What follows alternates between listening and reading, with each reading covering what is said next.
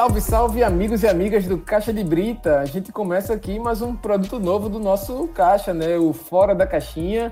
Há um tempo a gente já vinha planejando iniciar uma série de entrevistas com personalidades. Inclusive, a gente já tem algumas no nosso feed que você pode acompanhar aí nos nossos diversos programas que já estão no ar.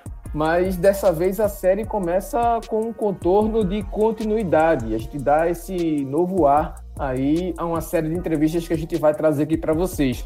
E nesse período de afastamento social, a gente conseguiu colocar né, o carro nos eixos e estamos lançando aqui o Fora da Caixinha, que é para trocar um pouco mais de experiências e também conteúdo com pessoas que servem de inspiração para o nosso cotidiano, para o nosso trabalho e que com certeza também tem muito a compartilhar com vocês que ouvem a gente, com suas histórias e também com seus ideais de vida, não é, Mari? Exatamente.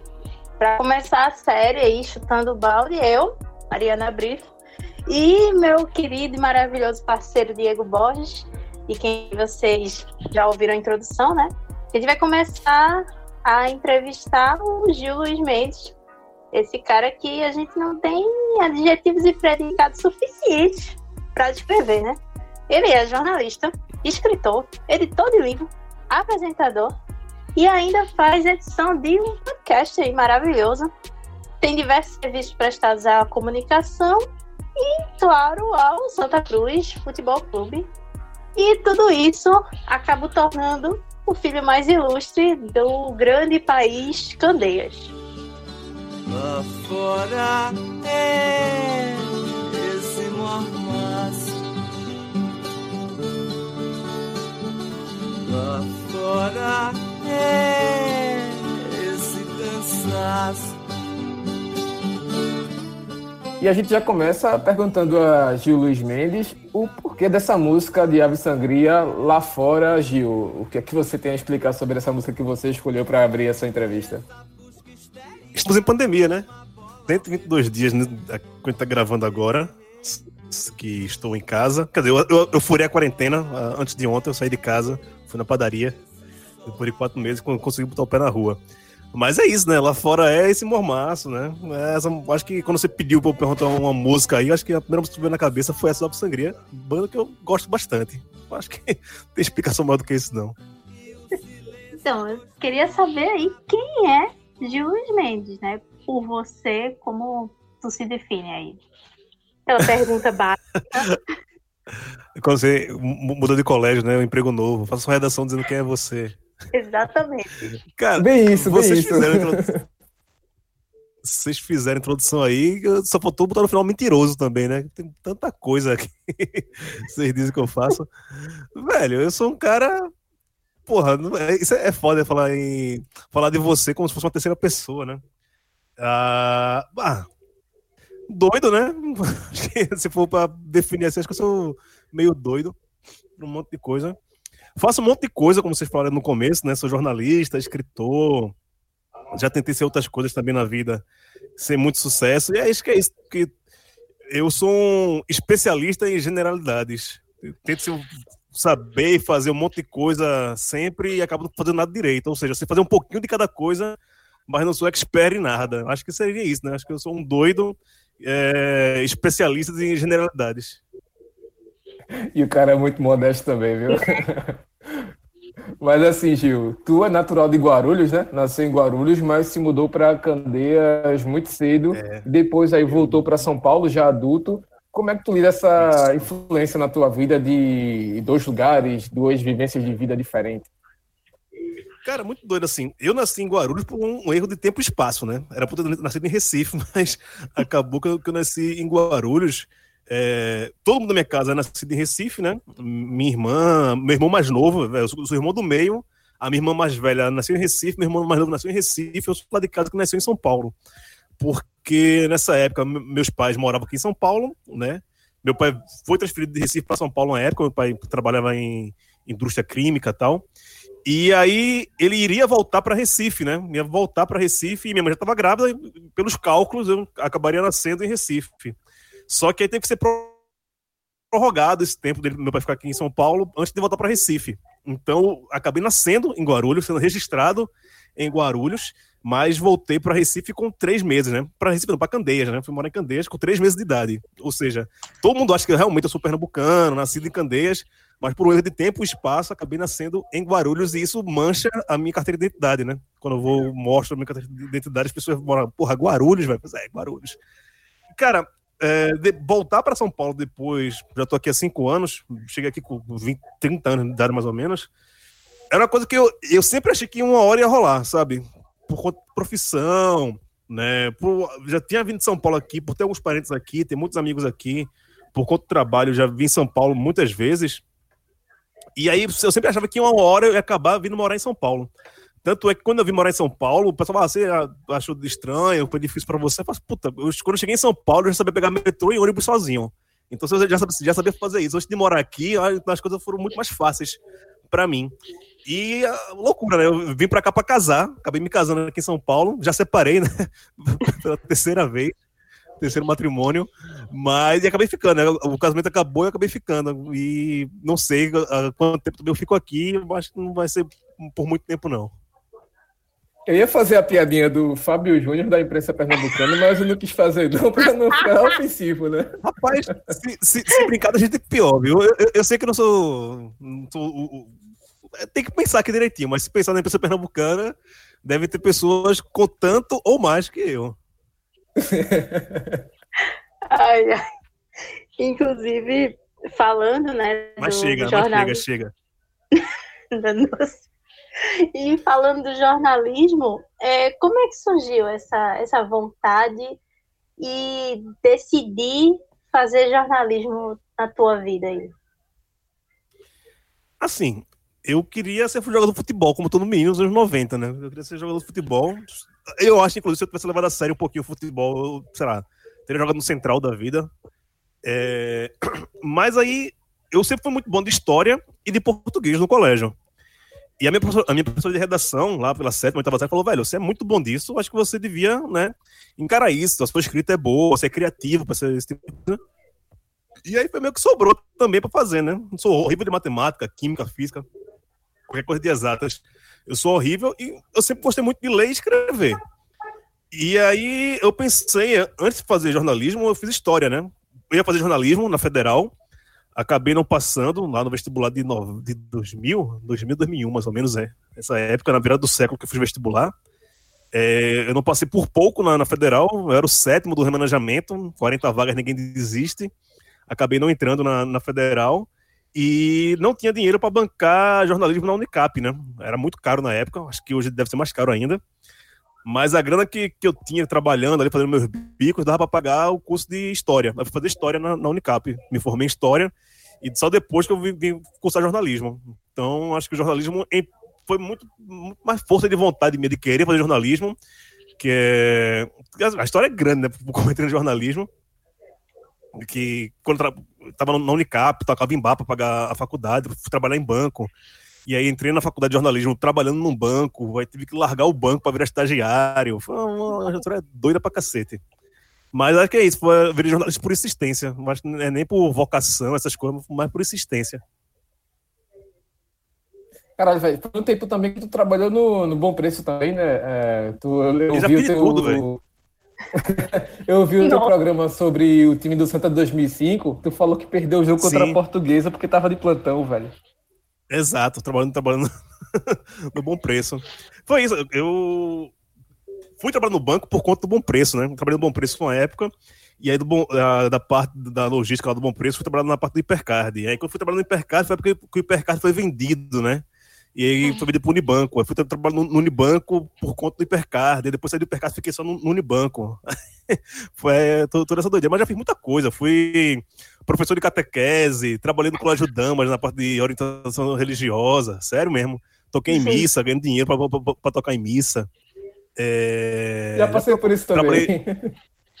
trabalhei, trabalhei na, na FGênesis, a empresa de detetização já fiz coisa pra cacete, se for, for pensar. Já fui professor, né? Não remunerado, trabalhei em colégio, né? fiz um bocadinho de coisas. Ô, Gil, tu falou que sempre teve aí um talento para escrever, para contar histórias. E como é que surgiu a ideia de escrever um livro, de colocar de fato para moer aí essas histórias que tu escreve e, aqui particularmente fãzinho escreve bem pra caralho, velho. Para, porra. Sim. Ah, não, então, a, a, parada de ser escritor é muito dura assim. Eu sempre. Aquele negócio, né? Você tem, um, tem que ter um filho, plantar uma árvore, né? Eu já tenho plantado feijão, uh, feijão no algodão. Não posso ter filhos, biologicamente, porque eu sou estéreo, então eu tenho que escrever um livro, né? Tinha que ter. botar coisa no mundo. Mas desde, desde moleque eu acho que eu já queria ser escritor, assim. Por ler muito, né? Eu acho que eu li muito na, na adolescência. Uh, eu sou insone crônico, então a minha mãe falava: ah, vai ler porque o sono vem. Eu li, li pra caralho, o sono nunca veio. Até hoje isso. É, e aí, por, por, ler muito, fala, puta, acho que eu queria também escrever isso. Mas virar escritor assim de verdade, né, de publicar um livro, meu primeiro livro, foi é, mais pela, pelo pedido da galera. Acho que lá para 2014, 2013, 2015, naquela época, eu usava muito Facebook, coisa que eu não faço mais hoje em dia. E eu meio que escrevi umas paradas lá que eu dizia que era coisas do centro do Recife, né? Que eu morava na Boa Vista nessa época. E assim, vários, vários fatos que aconteciam ali na, na, na Boa Vista, eu escrevia, sei lá, dava um, uma cena assim e terminava com, com uma frase. E isso meio que virou uma série, né? Tudo que eu via, eu colocava lá no Facebook, botar lá, coisas do centro do Recife, fazia, mas, porra, velho, isso daí dá, dá pra virar um livro. Cada historinha dessa aí pode esticar e virar um conto. Fala, porra, pode crer, eu acho que vou fazer isso. E aí, quando eu vim morar em São Paulo, né? Eu passei um bom tempo aqui sem trabalhar fixamente, assim que eu cheguei, fiquei fazendo um freela ou outro tal. E tive muito tempo para me dedicar para escrever isso, né? Então, eu vou aproveitar esse tempo que eu tô agora sem trabalhar full time para fazer isso. E aí, em seis meses, acabei escrevendo Palas, que é o meu primeiro livro. Inclusive, está sendo agora a segunda edição dele. E mas por isso, eu acho que a galera mais encheu meu saco para escrever o livro sobre essas coisas. E eu peguei gosto, né? Quando eu vi que dava para escrever livros assim, as pessoas, né, é, dizem que gostam, eu, eu fiz o que acredito e continuo fazendo.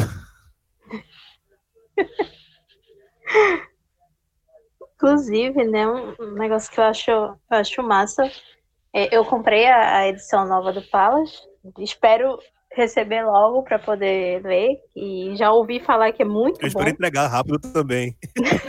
Os Correios também, né? Mas... É, precisa dos Correios, da gráfica. É. E também tem o Depois da Curva do S, né? E esses livros, eles são sobre Recife, sobre Pernambuco e também eu sinto uma coisa muito de nostalgia, né? E aí, como é que tu lida com, com isso, com essa, essa nostalgia de, de Pernambuco? Não, nostalgia é uma coisa massa. acho que você não pode ficar preso no passado, mas sentir nostalgia, ter esse tipo de saudade é, é perfeitamente.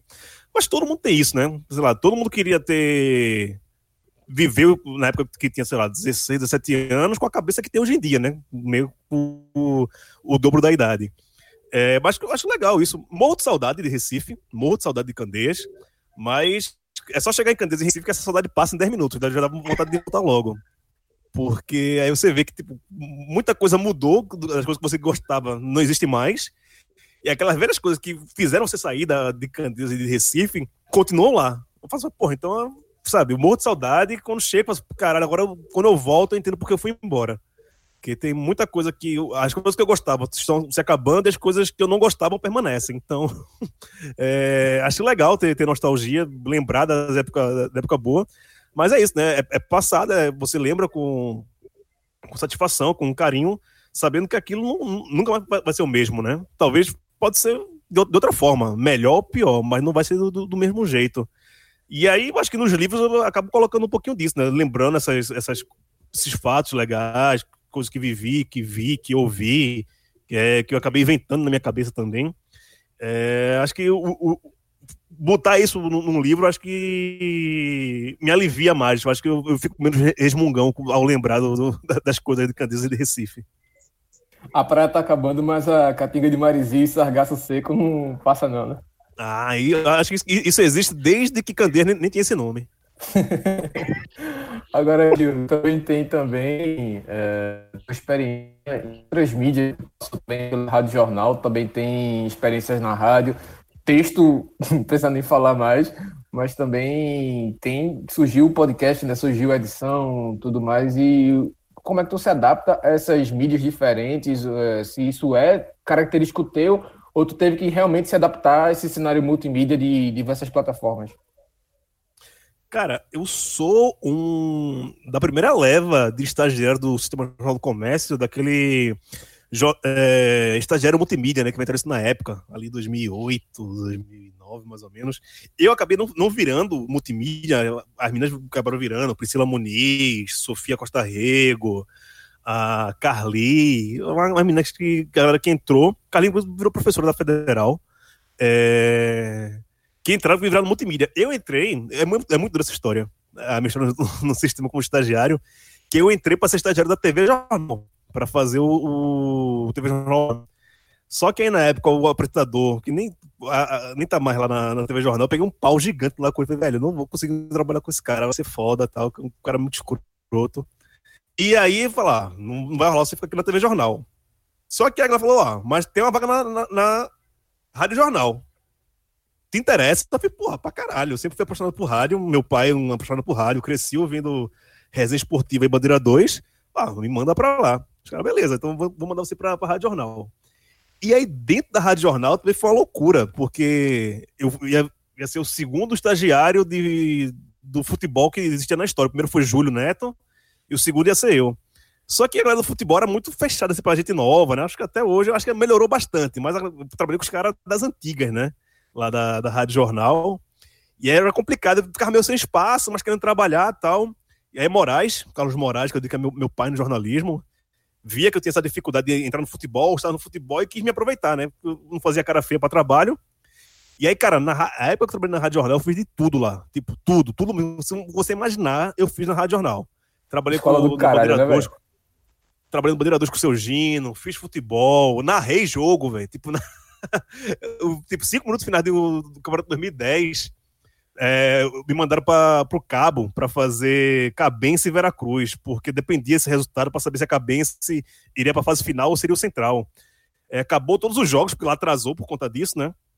E aí tava 0 a 0 o, o, a Cabense em, em cima tal. E o Central só ia saber se classifica. Né? Exato, é a cabeça de Caçarrato e o Veracruz de Gilberto. É, isso eu só tava lá para girar o placar, só para girar o placar, né? só para falar como é que tava o resultado. Só como lá atrasou, ficou cinco minutos, o pessoal já fez aquele pós-jogo ali do clássico, Esporte Santa, aí a Haroldo falou, velho, Mendes, é, é, é, contigo aí, vai, vai dizendo como é que tá o jogo. Eu passei cinco minutos narrando o jogo. Caralho, Caralho velho. Nossa. aí eu, até, eu acho que eu, eu nunca apresentei um programa na Rádio Jornal, mas o resto, tipo, Fiz Bandeira 2, fiz futebol, fiz cotidiano, sala do povo, é, de, de, madrugada lá com o Zé para fazer o redator de plantão. Então, a, a Rádio Jornal foi uma puta escola.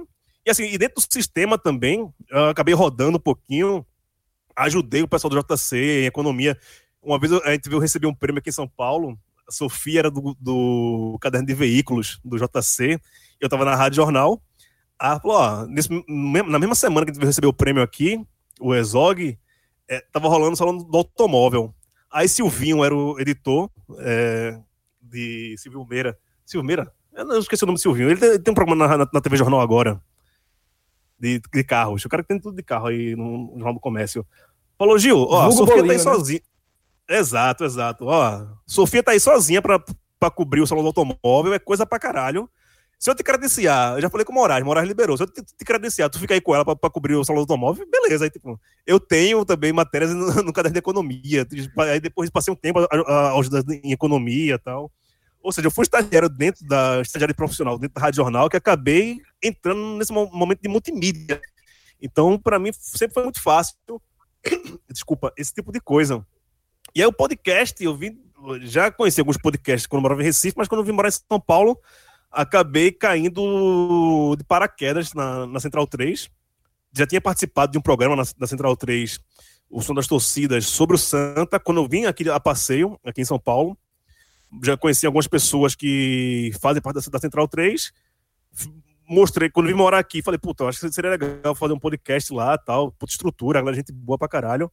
É, mostrei o projeto do Baião. Inclusive, o Baião de dois seria feito por mim e por Tiago Wagner. Porque nessa época, assim que eu vim morar em, em São Paulo, Tiago Wagner estava aqui fazendo aquele trainee da, da Folha. Ele tinha saído do bloco torcedor, veio fazer o trainee aqui da Folha. Já estava quase para ficar na Folha também, ser contratado pela Folha. Falei, porra, vamos juntar eu e tu aí, né? De se conhecer nessa época da, do, do JC. É, vamos juntar aí nós dois, vamos criar esse podcast. Ele, porra, vamos nessa tal. O nome Baião de dois seria porque seria nós dois, tentando toda essa brincadeira e tal. A galera topou, isso foi em dezembro. A gente saiu em janeiro o, o, podcast. Faltou uma semana para começar o podcast e Thiago avisa, velho, é, o JC me chamou de volta, vou, vou ser contratado lá e tô indo embora. Porra, valeu, Thiago, do caralho. Aí comecei o Baião sozinho, mas depois virou esse monstro que virou, né? Acho que, tipo, já fiz muita merda na vida, mas acho que uma que deu mais certo foi o Baião. Ai, ai. Peraí, peraí. Tá Calma, estava tendo um ataque de riso. Enfim. É... Desculpa. É, então. Não, fica à vontade. Aproveitando, é, tu tem uma relação muito massa com o Santa Cruz, assim, de torcedor. Eu acho que. Massa até... pros outros. Pra, pra, pra, mim nem sempre faz bem, mas tudo bem. é bem isso. É, eu acho muito bacana, assim, a forma de, de tu gostar do, do Santa, enfim. E eu queria saber como é que tu lida aí de longe já há anos aí em São Paulo. Como é que tu faz para lidar com, com essa, essa saudade do Santa e, sei lá, também saudade de cornetal, reclamar, né, do time? É, essa questão de, de cornetar é mais fácil porque existem redes sociais, né? Você pode carregar a sua, sua raiva contra o seu time ou contra qualquer coisa ali, né? É você falando sozinho com o mundo lhe olhando. Mas eu sinto muita saudade, cara. O Arruda, assim, me faz uma falta, sabe? Arquibancada, aquele, aquele domingo ali. E como eu morava, eu morava em Candeias, então era o domingo todo, é, uma preparação toda para você passar o, o, dia no estádio, né? Sair de casa às 11 da manhã, almoça pelo centro enquanto a troca de ônibus. Chega cedo no estádio. E, tipo, os amigos que você faz, tipo, tem gente que eu não faço a mínima ideia qual o nome, onde mora, o que faz, mas sei que tá lá, tava lá no Arruda e sempre se falava, se cumprimentava, né? Bebia junto, assistia jogo junto, mas não sei muito mais dessa pessoa a não ser essa pessoa, essas pessoas na arquibancada comigo. Quando eu vim para São Paulo, esse aqui é muito doido, né? É, o pessoal aqui tem essa, essa questão que quando você chega aqui, ah, torce pra quem? Fala, Pô, torce pro Santa. Porra, em São Paulo. Continua torcendo pro Santa, né? A galera acha que você tem que torcer para um time daqui ou de outra região. E eu não, não consigo, cara. Não consigo realmente ter esse negócio de ter segundo time. Respeito quem tem e tal. Quer dizer, respeito nem tanto, mas compreendo.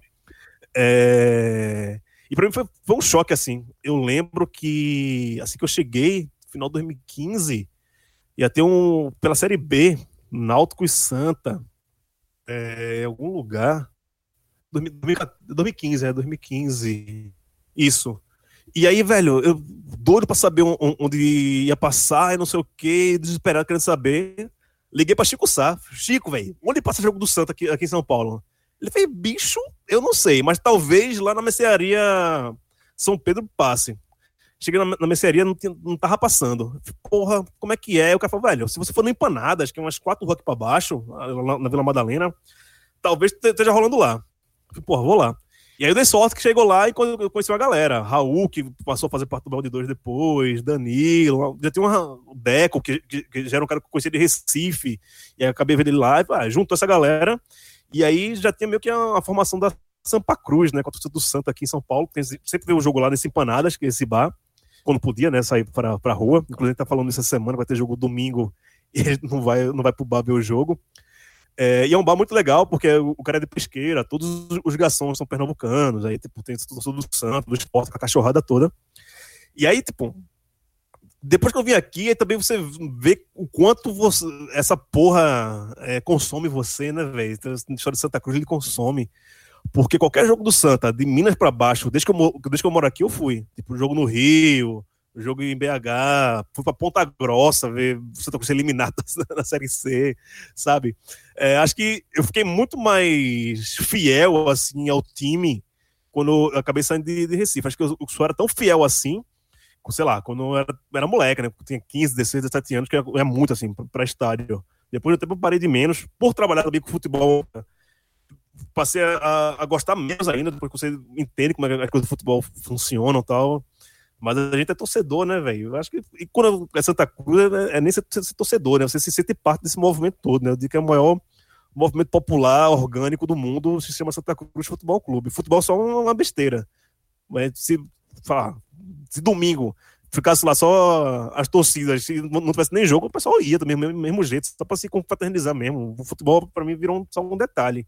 E agora, né, futebol sem, sem torcida, aí eu não consigo ver mesmo, velho vamos ver, né? O domingo vai voltar aí. Eu não sei como é que eu, como é que eu tô com, o espírito para ver jogo, não. Mas o Santa Cruz é uma coisa que me afeta muito. Minha mãe fala isso, que me afeta demais, que ela não consegue entender. Que, tipo, quando perde eu fico doente, esse tipo de coisa. Fico mal-humorado tal. É, acho que eu deveria ficar mais velho e mais. Eu acho que eu vou, vou acabar ficando feito no meu pai. Meu pai também era muito assim, né? Quando tinha minha idade. Mas chegou um tempo que ele encheu o saco e tipo, hoje ele não, ele não vê mais jogo, sabe? Por causa do coração dele e tal. Mas, entre aspas, porque é o cara que sempre tá ligado no jogo ali antes de começar o jogo. Vai começar o jogo, ele para de ver. Quando termina o jogo, ele vai saber o resultado. E aí se ganha, ele, ele manda WhatsApp pros amigos dele tirando onda, fazendo aquela greia, e se perde, ele fica puto e, e some no mundo, né? Eu acho que eu, meu destino tá, vai ser parecido com o do, do seu Giovanni também. e tu, eu lembro que quando eu tava aí contigo, que Gil foi foda, velho. Quando eu avisei que ia para São Paulo, que tinha ganho uma promoção para assistir o GP do Brasil no ano passado, 2019, esse bicho, eu nunca, assim, já tinha visto Gil nas arquibancadas tal, a gente conversava um pouquinho pelo Twitter, algumas ideias e tal, mas esse bicho chegou e falei, meu irmão, se tu não tiver lugar para ficar, fica aqui em casa e foi do caralho, velho. E eu lembro nesse, nesse, nesse final de semana não, aí, eu, que ia ter eu, eu, Corinthians.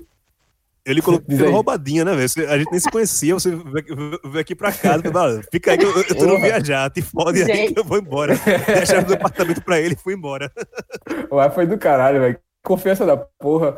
E assim, final de semana, acho que foi no dia da corrida, se não me engano, eu fui pra, pra Interlagos com a camisa do Santa. E o jogo do Corinthians, eu peguei o, o metrô. Tu é do metrô. Um, isso, isso, porra, velho. Todo, todo mundo já, já se meteu nessa roubada alguma vez na vida. Véi, e aí um colega meu fez, bicho, esconde essa porra dessa camisa que a turma não vai olhar o escudo não, velho. Só vai ver o preto, vermelho e branco e vai olhar assim, torcedor do São Paulo e vai descer o cacete, velho. Aí eu fechei o blusão e tal, e assim, consegui não entrar em confusão. Mas tu lembra de alguma história aí, Gil, que tu já passou algum perrengue aí, ou em São Paulo, ou então em alguma viagem dessa louca aí para acompanhar o Santa? Ah, tem várias, né? Eu tenho uma em São Paulo muito boa, coisa que eu não tenho feito nem em Recife, e vim fazer aqui em São Paulo uma vez. Uh, não é bonito, não, não, não, não, me orgulho disso, viu, pessoal? Vou deixar já claro isso. Mas o Santa Cruz me faz fazer coisas que nem sempre a gente se orgulha, né? Nessa questão de ver jogo em bar, essas coisas aqui em São Paulo, aí Campeonato Brasileiro 2016, Série A, o Santa estava invicto né, naquela época, ganhando do Cruzeiro de goleada, vitória de goleada. e perdeu a invencibilidade pro esporte dentro, dentro da. dentro do Arruda, né? Esse jogo foi uma quarta-feira à noite e tal. E aí eu tinha que sair do bar, sair puto do bar, assim, irado, arretado, né? Porque você tinha perdido do, do esporte e tal. Processo da vida e tava com do Santa, descendo ali a Vila Madalena pra chegar na Rebouças e pegar o ônibus pra casa. E eu tava muito puto, muito puto mesmo, assim, me injuriado. É, aquele nó na garganta. E aí, quando eu entro no busão, puta busão lotado, assim que eu passo da catraca, tem um cara com a camisa laranja do esporte. Puta que pariu, sério, eu mereço isso, né, velho? Aí já, já, já, fiquei mais, mais, revoltado, mas beleza, né?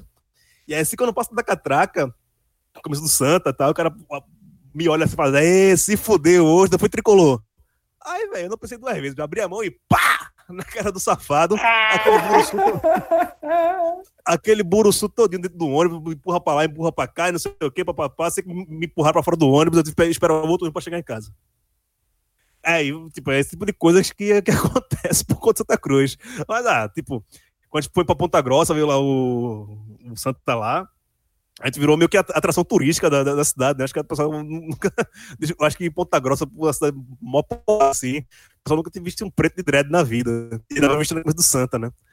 Aí, velho, onde eles chegaram, meio que atração turística, porra, vocês vieram mesmo? Caralho, Santa Cruz é fiel mesmo, né? Aí, porra, eu, aí acabou conhecendo questão de torcida, antifascista, pá. Tem um pessoal lá da Trem Fantasma, do, do Operário, que meio que recebeu a gente também. Pô, sejam bem-vindos, vamos beber juntos aqui. Aí o cara falou, velho, no meu grupo do WhatsApp hoje só tem foto de vocês, velho. A cidade toda tá sabendo que vocês estão aqui e tal. E realmente tinha vídeo, foto da gente no, WhatsApp da galera lá de Ponta Grossa. Mas, velho, você ficar aqui contando as histórias que já, já rolou carro do Santa, ano passado, ano passado também, Santo Fluminense lá no, no Maracanã. Aí teve o jogo de um lado, né? E tava até com o pessoal do lado do B do Rio, Fagner, Daniel tal. Fagner é Fluminense, né? Assistiu o jogo do lado do Fluminense e tal. E a gente tomou uma quando acabasse o jogo, né? O jogo acabou quase meia-noite. E aí tava com o Daniel Soares, que tava do lado do Santa com a gente, que é torcedor do Flamengo.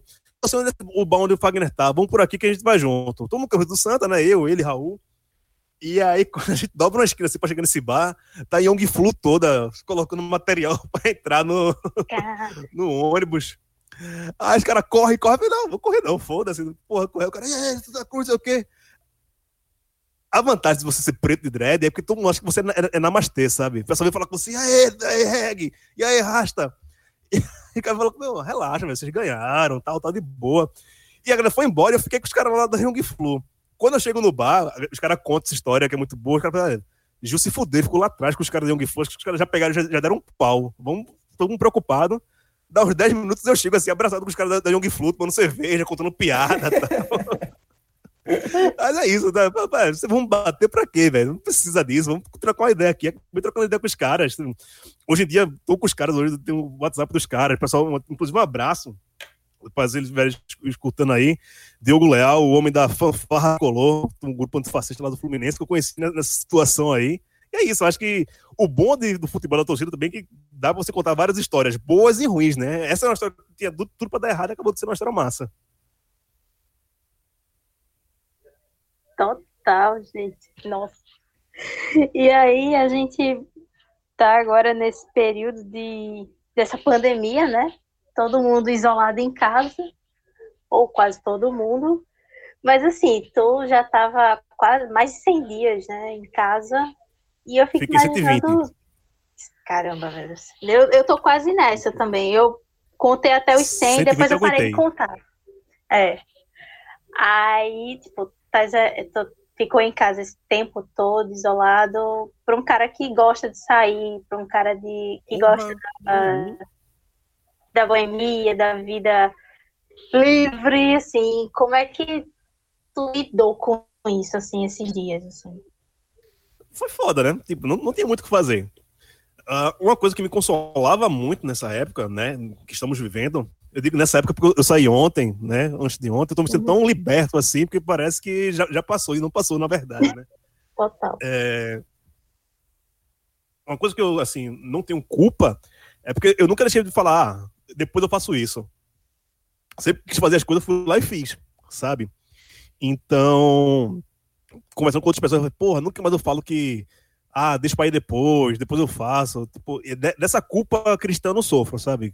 Tudo que eu quis fazer eu fiz bem. E, cara, até chegar a pandemia, eu acho que eu aproveitei muito bem em 2020, sabe? Curti pra caralho o carnaval. A janeiro aqui em São Paulo também curti bastante.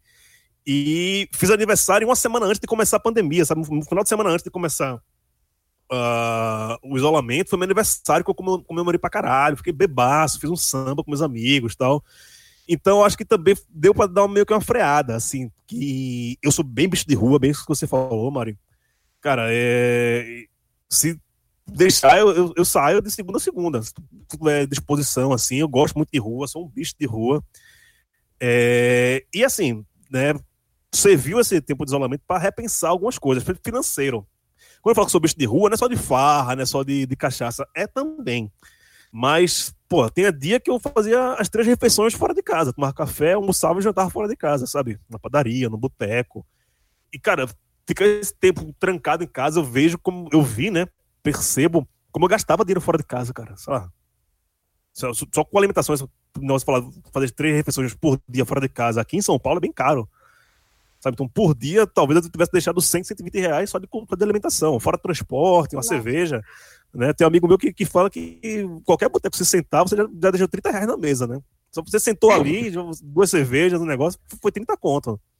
Então, imagina de resto. Então, assim, financeiramente, para mim, eu falo, caralho, é, assim, nunca devi nada para ninguém, mas também nunca sobrou dinheiro, sabe? Chegava, no, recebia dia 1, dia 31, tinha mais nada, tava zerado. E aí chega nesses quatro meses agora, quando você chega no dia 1 e fala, porra, não, não acabou o dinheiro do mês passado? Falo, porra, eu acho que eu tô até rico agora, né? O que é que eu faço com esse dinheiro agora, né? Aí eu acho que isso se chama poupança, economia, né? Coisa que eu nunca soube fazer na vida. Uh, acho que é, essa é a parte boa, mas acho que não tem dinheiro no mundo que pague a sua liberdade, né, velho? Você, nesse momento, você percebe isso. Ah, Foda-se esse dinheiro que tá sobrando, trocaria tudo isso por tá, sexta-feira, hoje, dia que ele tá gravando. É um dia que me pega muito, porque era o dia que eu iria os meus sambas aqui, sabe? Dona Tati, samba da 13, outros sambas que rolam aqui em São Paulo, que eu sou muito fã, que eu gosto pra caralho. Que é um samba no meio da rua, no povo, você não paga, né? Aquele negócio todo. Onde eu também, tipo, não marco ninguém pra ir, vou sozinho, porque sei que chegar lá vou, vai ter pessoas conhecidas minhas lá e vai ser uma farra. E ninguém sabe como é que vai terminar a noite. Porra, isso eu não troco por nada. Agora, também rolou outras coisas assim nessa pandemia, nesse isolamento, que vale a pena uma reflexão, né? Uma exemplo, pessoas que eu era muito muito distante, sei lá, amigos meus que estão morando fora do Brasil hoje, que se não fosse essa onda de todo mundo se ligar por chamada tal, talvez tivesse mais distante ainda, mas tipo, meio que reaproximou essa galera, sabe? É, você eu não sou contra essa questão de videochamada, inclusive muita gente falou, ah, isso não rola pra mim. Pô, pra mim tá rolando massa, porque é uma forma de estar junto com a galera, lógico, na mesma forma, na mesma coisa, né? Mas um exemplo são meus amigos de Recife. Se tivesse tempos normais, eu estaria com a minha galera aqui de São Paulo, bebendo na rua. E aí hoje eu consigo beber com a minha galera por videoconferência, né? E, e contar as histórias da gente, relembrar outras coisas, falar como é que tá sendo passando isso. Ou seja, é, de certa forma, essa pandemia serviu para você, para mim, é, me reconectar com pessoas que fazia tempo que eu não tinha essa, essa conexão, de estar tá falando sempre, se vendo, se olhando. É, agora, outras coisas também tá muito doido, né? Tipo, festa na, por Zoom, caralho. Participei de algumas que, velho, não recomendo, não recomendo, não é para mim, sabe? É, cara, eu soube que o Iraque tá fazendo festa no Zoom. Porra, o Iraque, o gostoso do Iraque é o roça-roça, sabe? Aquele calor do caralho, todo mundo se esfregando ali. No Zoom não tem isso, velho. Porra, não tem. Não vai, não vai rolar, não é o Iraque, velho, sabe? É, e outras coisas têm rolado. É, percebi que uh, o sistema de delivery é foda, né? Toda a questão dos entregadores e tal. É, eu tinha até postado no começo do ano que eu, esse ano eu não ia usar iFood, Uber, nada, por, por, uma questão do posicionamento mesmo, para não querer incentivar essa, esse tipo de exploração ao trabalhador. Mas chegou a pandemia e enfiou essa minha, minha ideologia no rabo, né? Tive que pedir pra caralho. Um salve pra toda a galera de rap, Uber, Uber Eats, é, iFood, que salvaram, viu? Salvaram a paçoca aqui. Inclusive, alguns viraram brother assim mesmo de nem pedir mais pelo, pelo iFood, de ligar pro, pros caras e os caras fazerem esse corre aí. Então, abraço aí pra, pra Mazinho, pra Léo. inclusive, mandar aqui meus vizinhos também, né? Angélica, Jaminho, a rapaziada que me salvou nessa, nessa pandemia, que eu tava, como falei, tava nem na padaria. Então, tudo da minha vida, até sacar dinheiro, as pessoas tinham, tinham a minha senha do banco para sacar lá, eu dava o cartão para sacar dinheiro para mim. Esse tipo de coisa. Caralho, velho. E também outra coisa que tu adaptou, eu lembro que fez um pulo ali no, no base perto de casa, na esquina da rua, simplesmente tava Otto lá, chamou o cara pra tocar uma guitarra, o maluco se emendando no meio da galera e tocando um som e Otto cantando, velho. E aí, Gil, como é que foi tu adaptar isso? Que quem não conhece é um cara que toca bem pra caralho, tanto violão quanto guitarra e talvez outros instrumentos também. E tipo, tu abriu lives também para tocar música, para conversar com a galera. Como é que surgiu essa ideia aí, velho? Então, por carência, né? geralmente é na sexta-feira, como o Diego tá, tá, gravando, que eu estaria no samba, que eu tava com a rapaziada, porra, e ficar em casa tava sendo muito deprimente, assim, pra mim. Falei, velho, eu vou ver essa porra aqui, ligar a câmera e ver quem aparece. Geralmente eu faço durante a madrugada, que eu já tô muito bêbado, né? Começo a beber mais cedo. Já tô pra lá de, de Bagdá. Eu ligo a câmera. E também a minha família já foi dormir, né? Às vezes a minha mãe aparece lá e vai ficar reclamando que eu falo muito palavrão e bebo muito. ah, aí eu faço mais tarde e, velho, é engraçado, né? Uma, uma galera que eu conheço pessoalmente, meus amigos, as amigas, uma galera que me segue do Twitter, que também começou a, a, a pintar e tipo, já forma uma relação, eu... a galera já começa a conversar entre si. Exato, Mário, é uma dessas. E a galera que começa a, a, se interagir entre si, e eu só, eu, eu só tô ali como o bobo da corte mesmo, tocando e passando vergonha com as pessoas me olhando. Mas como, como assim, não ter, ter ninguém na minha frente me olhando, me deixa mais, mais à vontade. Talvez se tivesse uma plateiazinha assim me olhando, eu ficaria totalmente. Que não parece, mas sou um cara tímido pra cacete, né? Como o, Garcia Marques fala na, na abertura de Memória de Minhas Putas Tristes, eu sou um cara feio, tímido e anacrônico mas finjo não ser tudo isso por, por uma questão de sobrevivência. Isso eu me identifico muito com, com, com, esse personagem aí. E é bem. Se eu pudesse me descrever lá no começo do programa, como vocês pediram, talvez fosse com essa com a abertura de Memória das Minhas Putas Tristes. Mas eu acabei fazendo isso, assim. E como você falou que eu toco vários instrumentos bem, não, eu sou cara de pau.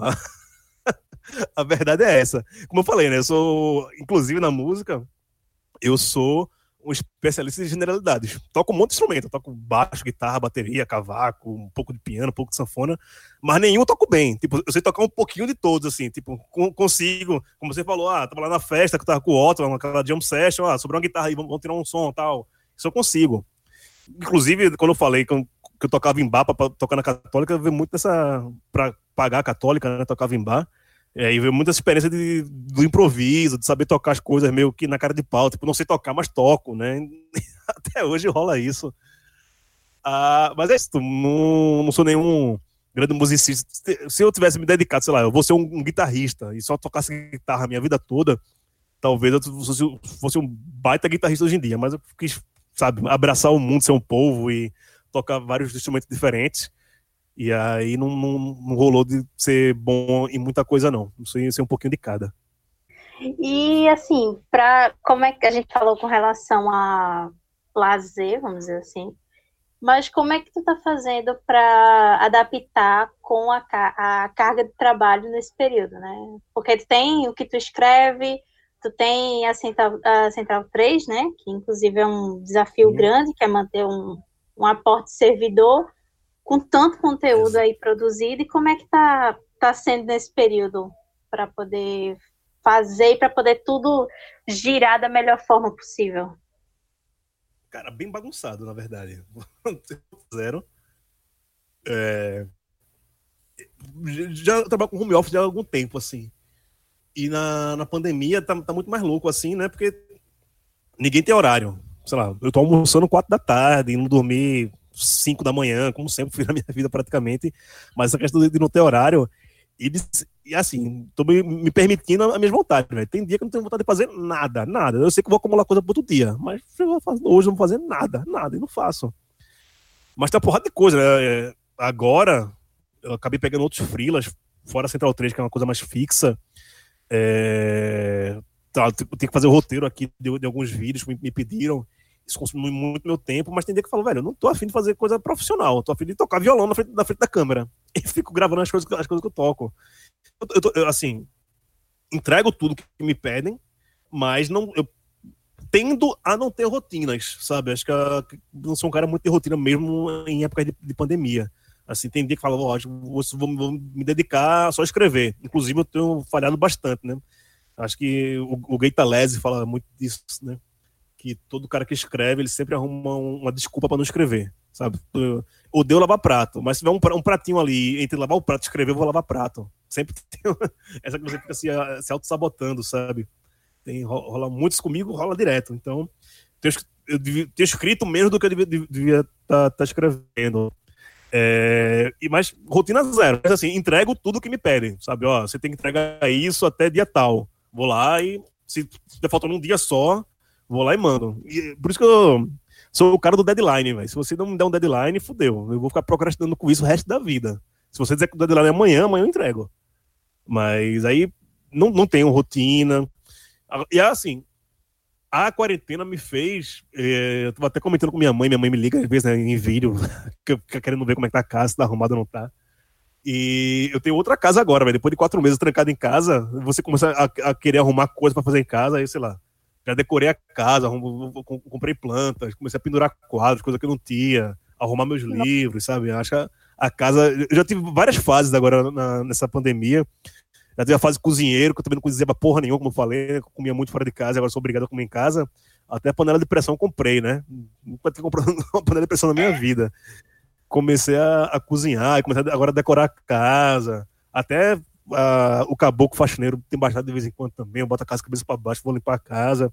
Mas acho que tudo isso também é pra, só para não escrever, só para não trabalhar, ficar inventando coisa para fazer o que, o, o que tem que ser feito. É massa, velho. E uma coisa que eu sempre quis te perguntar é sobre como é que lida com como é que posso dizer, essa relação com bicho. O cara é amigo de Chico Sá, o cara quer saber onde é que o cara vai no barzinho. Liga pra Chico Sá, Chico, tal, Somente. tal, pega, pega os detalhes. O camarada pega metrô com, com os atrajando. Meu irmão, o cara divide mesa com uma porrada de gente também tão foda quanto. E assim, como é que tu lidou assim, lidou assim, Gil, com essa disruptura, assim, né? Essa mudança do cara que sai de Recife, sai de Candeias, ganha o mundo, ganha São Paulo e de repente tá ali, pá, ela mesma sendo que a galera todinha que tem todo esse renome nacional e assim, que trata como brother, que trata como o cara que tá ali também no, meio, no mesmo jeito, velho, na, na mesma vibe, digamos assim. Então, acho que isso, isso vai mais das pessoas do que de, de mim próprio, sabe? É, quando eu, eu vim morar em São Paulo, tem muita questão. Caralho, questão de trabalho, né? Fala, porra, só tem gente foda lá em São Paulo e não sei o quê, papapá, como é que eu vou né, me inserir no mercado e não sei o quê, papapá, papapá. Só que, velho, quando eu cheguei aqui, porra, falava, ah, eu já fiz isso, isso e isso, eu faço isso, isso e isso. Porra, eu sei fazer isso e sei fazer, ainda sei fazer mais isso, isso e isso. Ou seja, falei, porra, se esse, essas pessoas que eu ficava falando, porra, essa galera é foda pra caralho, eu também sou, sabe? Então, vamos começar a nivelar todo mundo na mesma régua. Se eu acho essas pessoas fodas, eu faço tanto quanto ou mais do que essas pessoas, eu também sou foda. Eu, é, não é falsa modéstia, mas também não é pra você, colocar pra baixo, sabe? Um, um, mal que a galera tem daí de Recife, que eu, depois que saí que eu vim perceber, velho, tem muita gente boa pra caralho aí, sabe? Só, a galera só não conhece porque não tá no, no, nos grandes holofotes, né? Que tá no Rio e São Paulo. E uma galera que faz coisas aqui que faz, velho, tem três caras de Recife que fazem a mesma coisa. Eu tô pagando pau pra esse cara. E assim, e sobre pagar pau também, né? Eu nunca fui muito de tieta, essas coisas. E quando as pessoas vêm falar essas coisas pra mim, porra, você faz isso, isso, isso, é foda. Por ser tímido, eu fico todo errado e acabo não acreditando. E, sabe, é, é, é muito doido isso, né? Porque ao mesmo tempo que eu falo que é, não é pra ter falsa modéstia, eu não consigo lidar com esse tipo de, de comentários sobre as coisas que eu faço, até sobre eu particularmente. Agora, assim, é, uma coisa que eu falo para todo mundo, lógico, é, antes de conhecer o Chico Sá, porra, já era pagar um pau do caralho pra ele. Porra, Trajano, ah, eu fazia faculdade e o meu sonho era trabalhar na ESPN com o Trajano. O mundo é muito doido que fez Trajano sair da ESPN pra vir trabalhar comigo, né? Eu já tava na Central 3 antes dele chegar. o mundo é muito doido, né? Por, por, por, conta disso. E eu sempre paguei muito pau. Só que aí, velho, é... nesses dois casos especificamente, mas eu posso falar assim, um milhão de pessoas, né? Thunderbird, virou um amigo pessoal também, o próprio Otto também. Que, e assim, eu sempre falei que, porra, sucesso não é ganhar dinheiro, as pessoas lhe conhecerem, não sei o quê. Pra mim, sucesso é, é você virar amigo dos seus ídolos.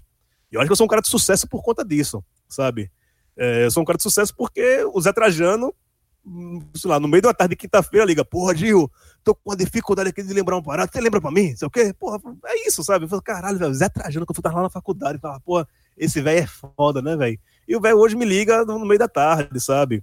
O, o Chico só liga, bicho, vamos tomar uma hoje, passa aqui, porra, vou, tal. E aí, quando eu lembro do Gil, de 10, 12, 15 anos atrás, eu falo, caralho, eu nunca imaginei isso. Só que também não fico deslumbrado por isso, sabe? Porque, assim, os caras são gente boas, como eu sempre quis que fossem, sabe? E me tratam de igual para igual. Eles não tratam, tipo, o Zé Trajano não me trata como aquele jornalista de 70 anos que, sei lá, cobriu a Copa de 70 e eu sou um cara que vive do Nordeste. Não, ele me trata de igual para igual, sabe? Então, por, ter, por isso que eu falo que é mais culpa deles do que minha.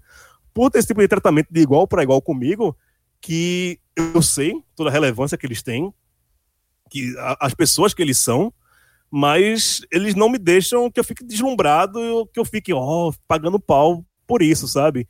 E é também uma parada muito doida isso, que eu busco ter com, com as pessoas, sabe? Porra, o Trajano, o Thunder, sabe? Outra galera daqui, que eu já, já trampei junto, me trata dessa forma, eu não poderia ser diferente com outras pessoas, sabe? Vem muito aluno de jornalismo falar comigo, pelas redes sociais, Twitter, no Instagram, lá no DM, fala, porra, eu gosto do que você faz, não sei o quê, tá, porra, e eu respondo, porra, velho, que massa, tal, e aí, como, como é que você tá? Tá fazendo como, tal? porque mais que não, precisa ter esse tratamento. Às vezes eu fico muito errado.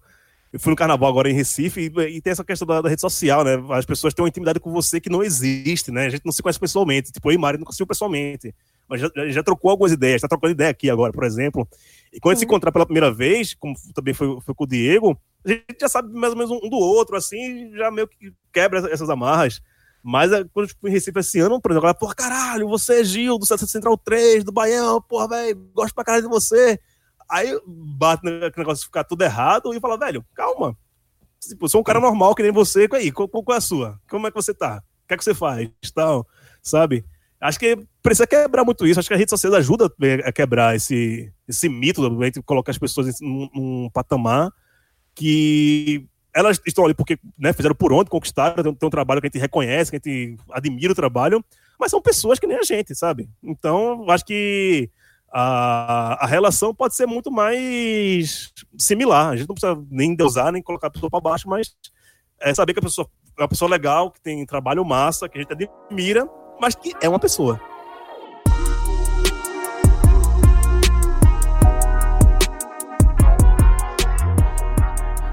Pô, velho. Acho que deu pra entender. Com toda certeza.